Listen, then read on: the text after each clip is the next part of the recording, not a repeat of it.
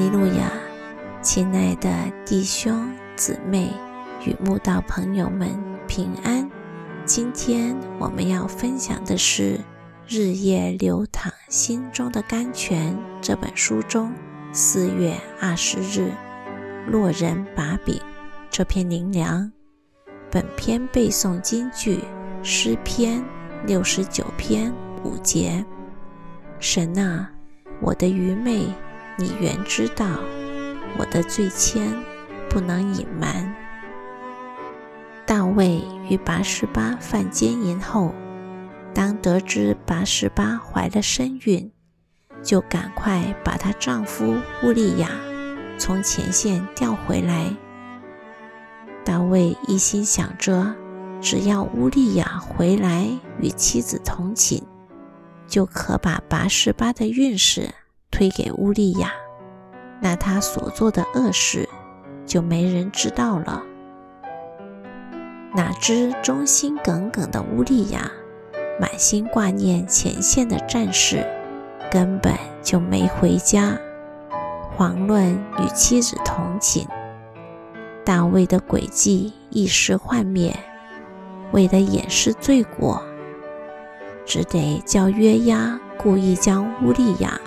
调到战事最危险的前线作战，好让乌利亚被敌军杀死，再把八十八娶回家。大卫与约押关系匪浅，既是约押的国王，也是约押的舅舅。身为君王与长辈的大卫，做错事时，不但没有赶紧跟神认罪悔改。给约押好榜样，还为了掩饰罪过，叫约押成了他的同谋，并用最卑鄙的手段将乌利亚除掉。这是多么不荣耀神的事！难怪拿单先知指责大卫说：“只是你行这事，叫耶和华的仇敌大得亵渎的机会。”我常想。约押怎么看大卫这个君王与舅舅，一个尊主为大的人，怎么一遇到美色的试探，信仰与品德的防线就兵败如山倒？先是不顾神的诫命，与有夫之妇犯奸淫，后又用借刀杀人之计，把人家的丈夫调到最前线去送死，最后。再顺理成章地把部下之妻娶回家。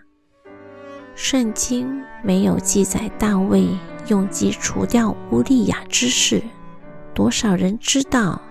可能除了大卫、拔示巴、拿单先知与约押，再也没有人知道了。后来约押不顾大卫的命令，大剌剌地杀死他的儿子押沙龙。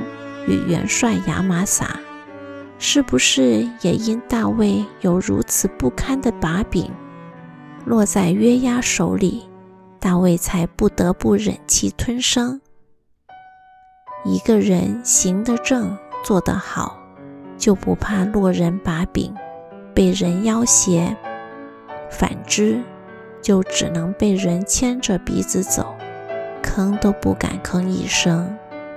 箴言说：“恶人虽无人追赶也逃跑，一人却胆壮像狮子。只要行事光明磊落，就能胆壮如狮，不受人威胁。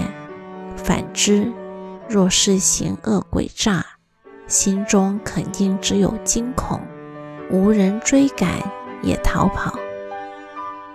当为自己落入试探。”又用诡计掩饰过犯，因此落人把柄，一生都得忍受约押的蛮横嚣张，直到年老行将就木，才叫儿子所罗门杀掉约押，以除心中大患。早知如此，何必当初？